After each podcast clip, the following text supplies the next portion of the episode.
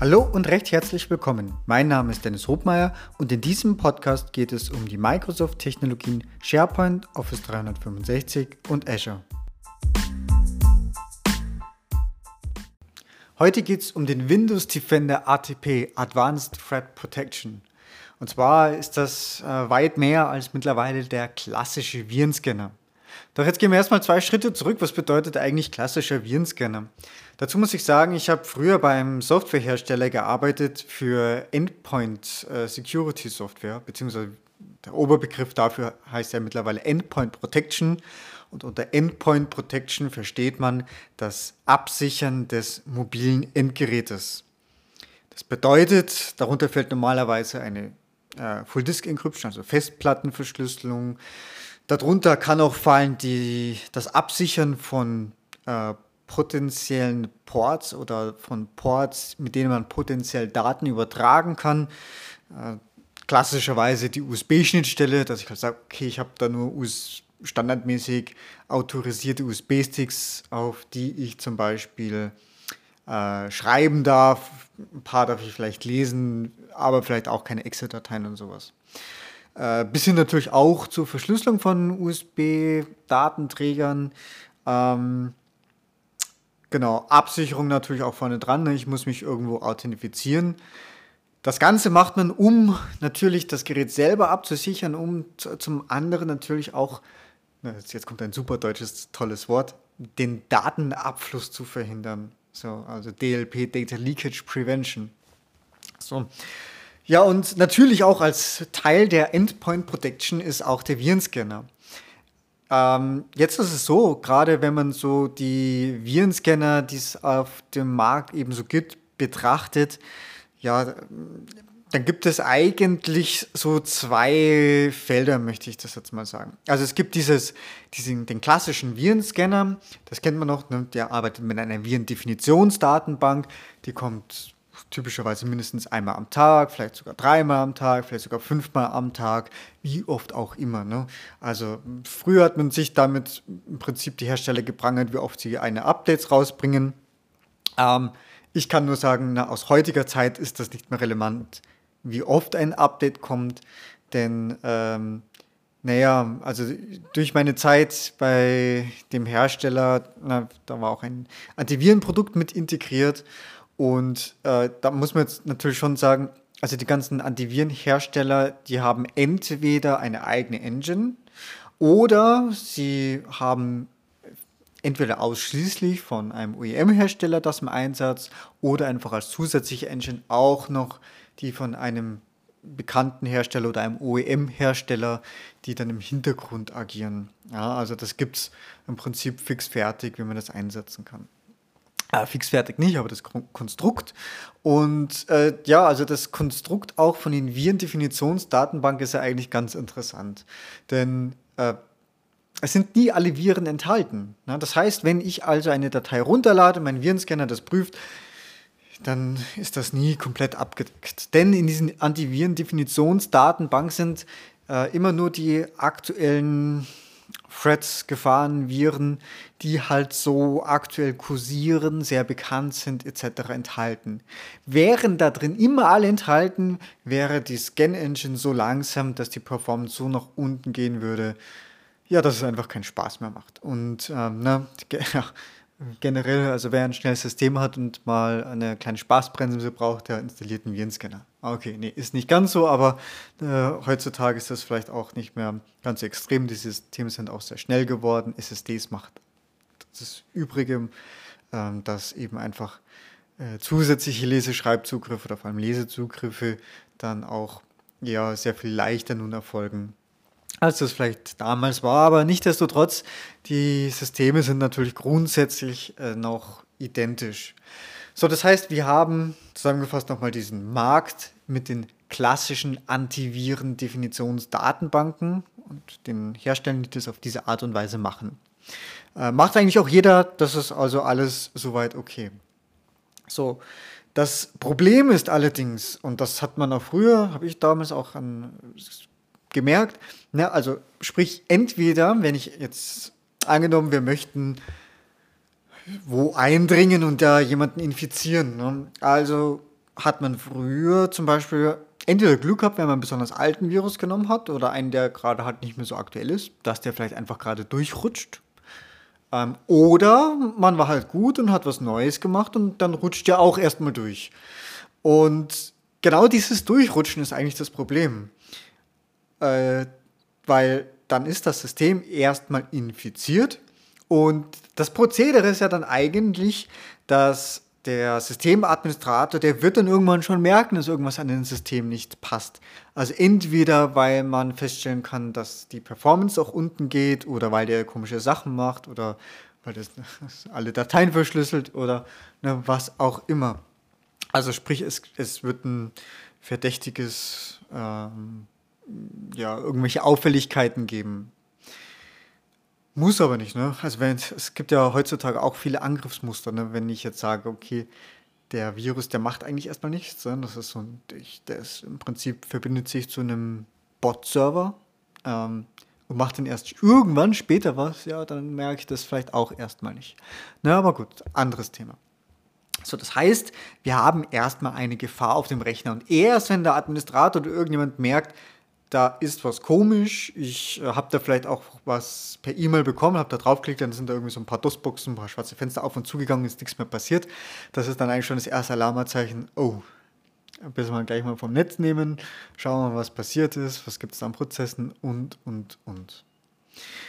Ja, aber was kann man jetzt dagegen tun und was will ich eigentlich, auf was will ich eigentlich hinaus? Denn der Defender Advanced Threat Protection, der bringt äh, zum anderen auch zusätzliche Technologien mit dazu und generell ist das halt auch etwas, was man jetzt äh, vielleicht nicht nur notwendigerweise auf, äh, auf den Windows Defender ATP beschränken kann, aber auch der versucht, Muster zu erkennen. Also er geht weg von dem, ich schaue meine Antiviren-Definitionsdatenbank und einfach nur stupide rein, okay, ist, da kommt irgendwas Bestimmtes im Header vor, bis hin zu, okay, also, wenn ich jetzt ein Word-Dokument öffne, alles okay, habe ich gescannt, habe ich nichts gefunden. Da ist ein Makro drin. Der Benutzer drückt auf Enable Content, ne, dass das Makro lädt.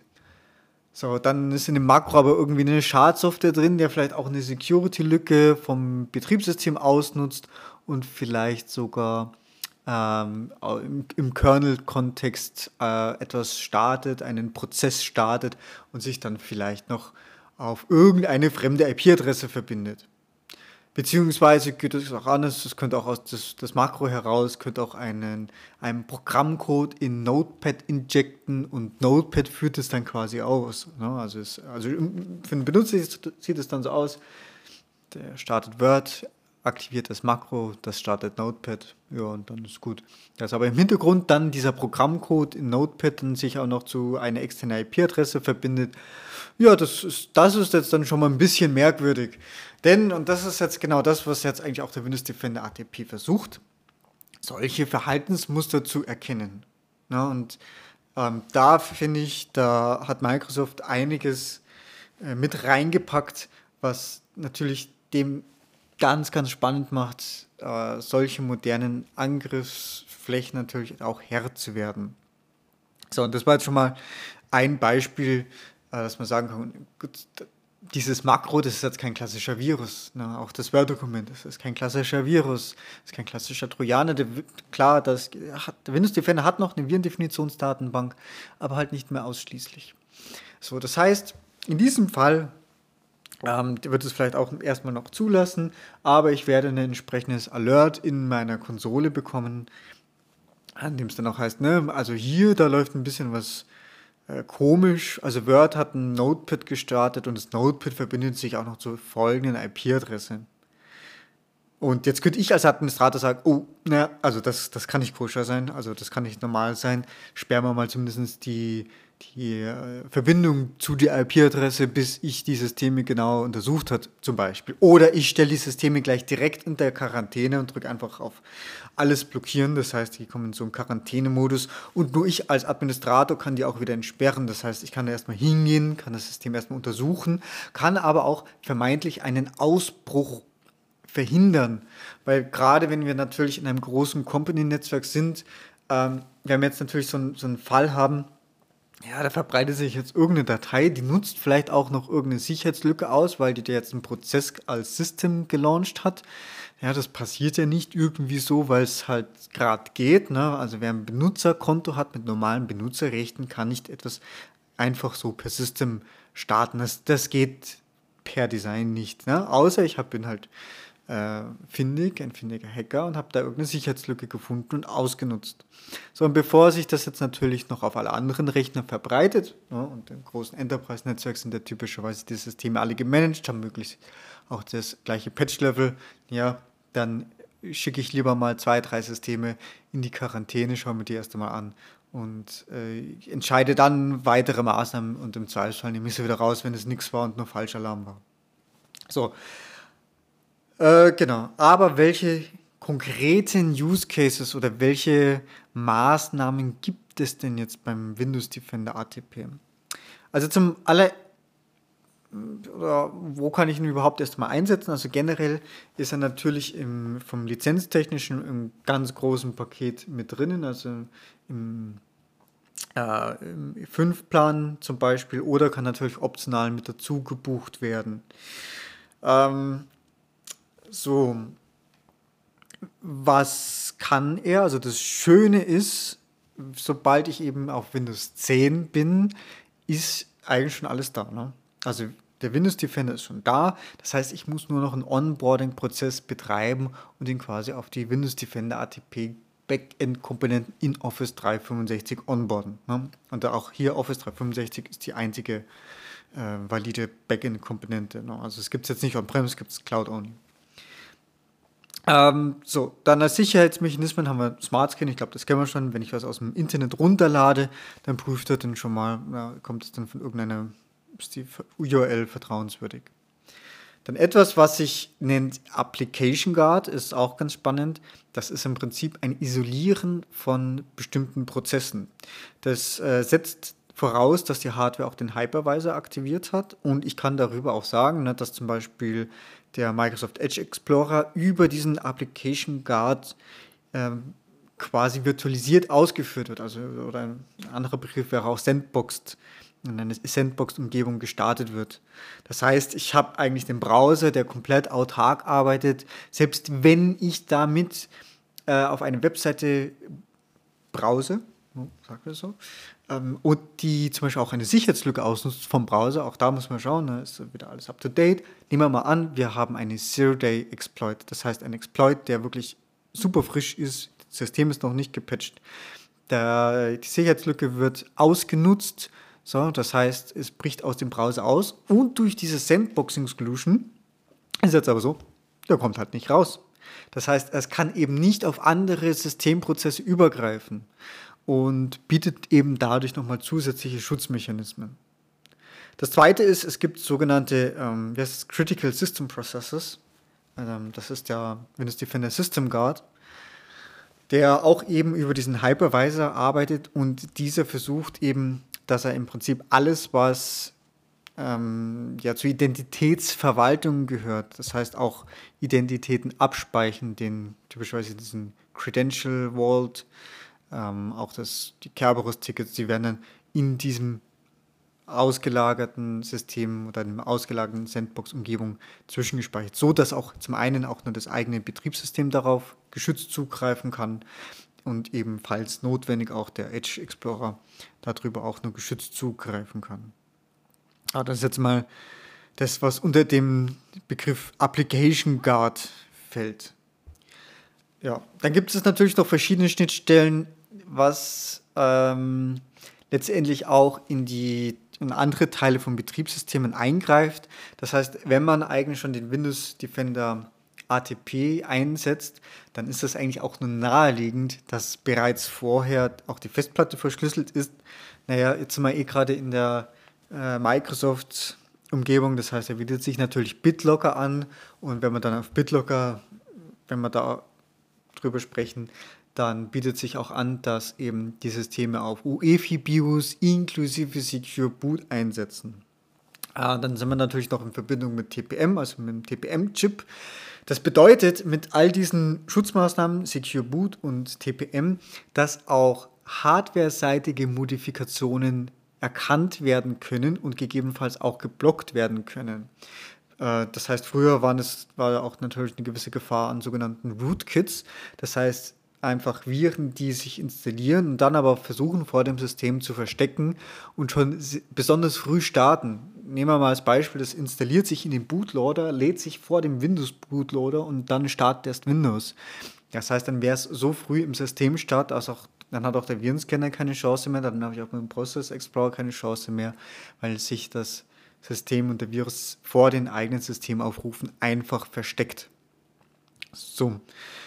Und äh, genau, daher ist das natürlich auch eine Kombination aus allem. Das heißt, der Windows Defender ATP mit BitLocker, TPM und Secure Boot, also es gibt auch nochmal diese Secure Boot äh, Option eben, dass eben auch Änderungen dort gecheckt werden.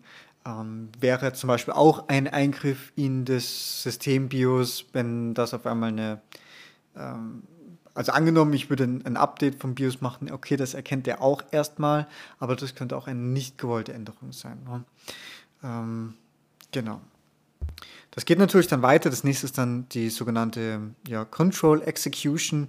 Das ist eigentlich auch die ähm, sogenannte ja, Application Control, aber eigentlich eher so als tatsächlich, welche Applikationen darf ich ausführen nach dem Prinzip ähm, White- oder Blacklisting, sodass ich wirklich nur sagen kann, bestimmte äh, Applikationen. Erfahrungsgemäß ist das dann eher für ja schon sehr sicherere Umgebungen und natürlich auch irgendwo gemanagte Umgebungen. Da gibt es dann natürlich verschiedene Arten, wie man das machen kann.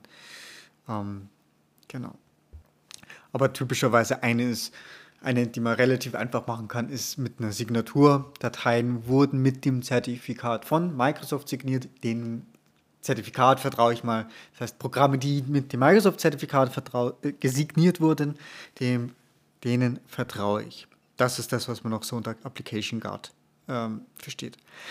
Dann greift das Ganze natürlich auch noch in die, ähm, oder Windows Defender Firewall heißt es so schön, das geht aber eigentlich auch Hand in Hand mit, die, mit der Windows Filtering Plattform und mit äh, der Windows Firewall, nur dass ich eben auch das Regelwerk dort an einer Stelle dann entsprechend pflegen kann.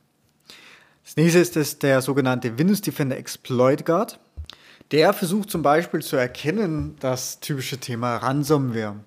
Und hier gibt es natürlich auch die Integration Richtung OneDrive oder OneDrive for Business, also Office 365. Das heißt, wenn ich halt sonst nur ja, weiß ich nicht, meine 5, 6, 7, 8, 9, 10 Dateien bearbeite, alles schön und gut. Aber wenn ich jetzt auf einen Schlag innerhalb von, pff, weiß ich nicht, fünf Minuten da irgendwie alle meine 10 oder 100.000 Dateien mit dem OneDrive anfasse und ändere, ja, dann schlage ich mal Alarm, ne? weil dann ist irgendwas komisch, dann wird Ransomware vermutet. Und womöglich liege ich da auch gar nicht so falsch. Ähm, hier wird ja nämlich, wäre erstmal eine legitime Änderung, das heißt, ich habe ja mal eine Datei verschlüsselt, ähm, die ist geändert. Was macht der OneDrive-Client? Ja, der synchronisiert es natürlich. Ne? Das wäre jetzt mal so das traditionelle Vorgehen. So, bis jetzt natürlich auch dann der äh, Windows Defender zuschlägt und erkennt, okay, das ist jetzt wirklich was Spanisch oder bis die Datei dann auch bereinigt wurde, ist vielleicht auch dann schon was passiert, ist vielleicht auch schon was verschlüsselt worden. Ähm, jetzt ist natürlich so, gerade die Stärke wird besonders ausgespielt in Verbindung auch mit Office 365, denn wenn ich jetzt hier auch Office ähm, oder auf OneDrive setze, beziehungsweise mittlerweile gibt es diese Funktion auch für die SharePoint Document Libraries, also es gibt Stichwort Restore OneDrive oder Restore Document Library, ähm, soll genau davor schützen. Nehmen wir an, die Änderung es passiert, Ransomware hat meinen ganzen Rechner verschlüsselt. Nehmen wir mal an, wir haben keinen Win-Scanner drauf und die Fan hat nicht losgeschlagen. Ja. Äh, nehmen wir an, als nächstes alle Dateien, weil ich es nicht gemerkt habe und alles ignoriert habe, hat alle Dateien erfolgreich auch in die Cloud synchronisiert, ne, weil war Änderung. Dann habe ich auch in der Cloud alle Dateien verschlüsselt. Das heißt, nur der bloße Einsatz vom OneDrive mit dem Sync schützt mich noch nicht ganz. Das stimmt jetzt nicht ganz, weil ich habe jetzt zwei Schutzmechanismen in der Cloud. Zum einen, ich habe Bootdateien in Versionierung, könnte man sagen, ja, das ist ja auch okay, aber nicht mehr, wenn ich äh, 100.000 Dateien habe, die alle verschlüsselt wurden, weil dann müsste ich jede manuell zurücksetzen.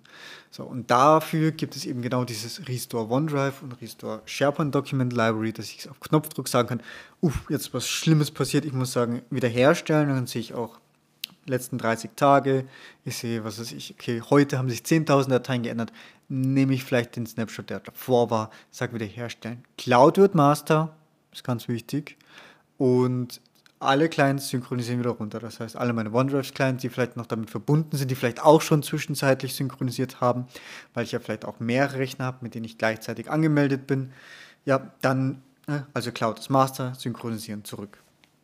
Was jetzt die Rolle von Windows Defender Exploit Guard an der Stelle ist, wenn er erkennt, uh, jetzt habe ich ein habe ich Ransomware entdeckt, habe den vielleicht auch schon entfernt, habe jetzt aber auch erkannt, hey, Achtung, äh, vielleicht hat es auch einen Moment gedauert, um das zu bemerken oder er hat erst nach ein paar Dateien dann auch wirklich Alarm geschlagen, nachdem er gemerkt hat, also es war jetzt wirklich eine Massenaktion, ähm, hat er gemerkt, okay, ich, ich bin mit OneDrive verbunden, bitte, ich, hier, ich schlage dir schon mal vor, dass du auch aus OneDrive sagst, wiederherstellen. Und zwar aus dem Zeitpunkt vor der Infektion. Infektion kam aus Outlook, habe eine Anlage geöffnet ne, und war dann davor. So, so funktioniert das. Ja, dann gibt es natürlich auch, äh, was schön ist noch, ist auch Teil von dem Exploit Guard, nennt sich Attack Surface Reduction.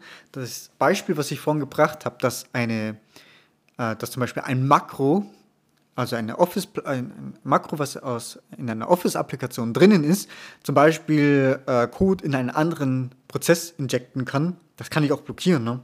Also ich, das kann ich Makros zulassen, aber ich kann eben dieses Szenario äh, verbieten. Das kann ich also per Einstellung über den Windows Defender ATP Exploit Guard nachreichen und dann ist das per se schon gar nicht mehr möglich. So, dann, was natürlich da noch mit einer gesunden Mischung Machine Learning dazu kommt, ist auch das Thema Security Graph. Da kommen jetzt eigentlich dann theoretisch eigentlich doch mehr Aspekte mit dazu, aber der Secure Graph, das ist erstmal eine Komponente auch von Microsoft, die ähm, ja, wo ganz viel, also Microsoft nennt es Signals oder Signale, die dort mit reinfließen, um auch etwas als Gefahr zu bewerten oder nicht. Und und da fließen eben Daten von, äh, ich weiß jetzt nicht, ob die Zahlen, die ich jetzt noch habe, äh, noch ganz aktuell sind, weil das ist jetzt auch schon ein bisschen älter, aber es ähm, fließen hm, Dateien dazu oder Signale von allen Anmeldungen, die gegen das Azure AD durchgeführt werden, die gegen Live-IDs durchgeführt werden. Es ähm, werden letztendlich Daten von 1,2 Milliarden Windows-Computer fließen dort irgendwo mit rein. Das heißt auch Daten, die da vielleicht zur, oder verdächtige Dateien, die dort ermittelt werden. Wir haben ungefähr 11 Millionen Unternehmenscomputer. Und naja, was natürlich auch mit reinspielt, Microsoft nutzt auch Bing. So, ob man jetzt Suchqualität von Bing hin oder her, ne, da kann man eine eigene Diskussion. Aber was Bing natürlich damit hat, ist ja, einen sehr guten Datenbestand und können sehr gut die Webseiten indizieren und wissen auch, was ist denn auf den Webseiten. Das bedeutet, also ich habe hier eine Zahl von zweieinhalb Billionen indizierte URLs und 600 Millionen Reputationsanfragen. Das bedeutet, äh, wenn ich halt einen Link da irgendwo habe und da drauf gehe, dann weiß auch Microsoft schon mal, okay, das ist jetzt zum Beispiel eine Seite, auf der habe ich Malware gefunden, äh, da kann ich schon mal Alarm schlagen. So, und das ist, das sind einfach mal ein paar Beispiele, die eben Daten aus dem Security-Graphen kommen. Ne? Und das Machine Learning versucht halt dann darüber auch eine äh, gewisse Logik zu finden, um dann auch letztendlich eine Aktion daraus zu schlagen. So, das Ganze äh, wird natürlich dann am Ende noch gemischt. Es gibt natürlich noch die äh, eigene Microsoft Cyber Abwehr, die dann noch gewisse ähm, Sicherheitsanalysen vornehmen ja, um auch diese, ja, das, was, was zum Beispiel gerade in Angriffen stattfindet, und das hier auch entsprechend bewerten zu können. So, und natürlich als Kunde von Windows Defender ATP kann man dann eben von dieser äh, Infrastruktur profitieren. Von der ganzen Verteilung her und von dem Administrativen ist es natürlich mittlerweile auch sehr, sehr komfortabel geworden. Also jetzt mal rein von diesen ganzen Funktionen, die ich jetzt hier mal kurz durchgegangen bin und sicher nur im Abriss äh, durchgegangen bin von, von kleinseitig. Äh, das war jetzt natürlich Fokus auch Windows 10. Das heißt, äh, da ist eigentlich schon das nächste. Bei Windows 10 habe ich ja all diese Funktionen eigentlich schon drin. Der Client ist da. Ich muss also nur noch ein Onboarding machen. Das kann ich mit einer Gruppenrichtlinie machen, das kann ich mit Intune machen, das kann ich aber auch mit einer Kommandozeile machen. Ähm, so, ich kann natürlich grundsätzlich auch ältere Systeme mit reinnehmen und auch ältere Windows-Betriebssysteme. Aber Achtung, da gibt es dann funktionelle Unterschiede, weil eben also die neuesten Funktionen einfach noch Windows Defender für Windows 10 bzw. dem Pendant dazu äh, Windows Server 2019 ist auf allen Fällen mit drin. Da ist es schon mal vergleichbar. Ähm, ältere Betriebssysteme haben dann eigentlich nur den Standard Defender Virenscanner mit drinnen. Äh, Windows Release sollte mindestens irgendwie auf 17.09 sein. Ähm, ich muss vielleicht noch zusätzlich äh, das Windows-Feature installieren. Es gibt einen Windows Defender, ähm, ich glaube für den Application Guard, diese äh, Hypervisor-Schnittstelle, dass der eben die Sandbox-Funktionen nutzen kann. Das muss aktiviert sein. Damit das geht, muss im BIOS auch die Hyper-V-Virtualisierungsfunktionen aktiviert sein, also Intel VT oder AMD V, glaube ich. Genau. Also im Grunde das, damit ich auch Hyper-V grundsätzlich nutzen könnte. Ja, dann habe ich natürlich noch als Administrator eine sehr, sehr schicke Konsole. Das heißt, ich habe darüber wirklich A, schicke Reports äh, mit schicken Grafiken und auch sehr spannend, ich habe sehr viele Einstiegspunkte. Das heißt, wenn ich wirklich einen Thread habe, da kann ich zum verschiedenen einsteigen. Ich kann über den Computer einsteigen, ich kann über den Benutzer einsteigen, ich kann äh, auch über eine IP-Adresse einsteigen. Ähm, die Konsole versucht man dabei auch zusammenzufassen, weil es als einen Thread erkennt. Das heißt, wenn es auch einen Ausbruch erkennt, worin mehrere Computer betroffen sind, dann versucht es das bereits zusammenzufassen, sodass ich dann auch aus einer Aktion sagen kann, ui, da ist jetzt gerade irgendwas ausgebrochen, zehn Clients betroffen, kommunizieren mit irgendeinem, weiß nicht, mit irgendeiner unbekannten IP-Adresse. Ich kann auch diese einzelne IP-Adresse erstmal blocken um dann die äh, Clients zu reinigen, den Fullscan anzustoßen und, und, und, um dann einfach die Sicherheitsmaßnahmen zu ergreifen, um das System wieder clean zu bekommen. Äh, genau. Ich glaube, der Begriff dazu heißt auch Drill-Down-Reporting. Das heißt, ich kann eben von äh, den Daten, die es da drin gibt, eigentlich von vielen Seiten reinsteigen. Das mag am Anfang vielleicht ein bisschen ähm, gewöhnungsbedürftig sein, aber sobald man da mal auch wirklich Daten drinnen hat und es gibt dann auch einen Attack Simulator, also das heißt, dass man auch tatsächlich mal was äh, trotzdem gefahrfrei testen kann, äh, was aber auch als Alert auftaucht, um dann einfach ein Gefühl auch für die Konsole zu bekommen, ist, ist soweit alles mit drin. Genau, das sind eigentlich so mal die wichtigsten Sachen. Dann gibt es noch so ein Advanced Hunting, das ist dann wirklich für die Fortgeschrittenen. Das ist im Prinzip ein Log Analytics Workspace, mit der man sich dann mit der Abfragesprache da ja, austoben darf, um dann im Prinzip sich aus den Datentopf entsprechenden Daten herauszuholen, so wie man das haben möchte. Last but not least, wie sieht es dann für die anderen Betriebssysteme aus? Also, ja, optimal ist natürlich Windows 10. No question about. Aber grundsätzlich geht es eigentlich bis runter bis auf Windows 7. Kann ich den Windows Defender äh, nutzen. Gegebenenfalls muss ich noch was installieren, je nach Betriebssystem, auch serverseitig. Ähm, es gibt einen Windows Defender ATP auch für Mac, der, äh, soweit ich das jetzt richtig gesehen habe, ist auch schon aus der Preview raus. Also das müsste die Release-Version sein.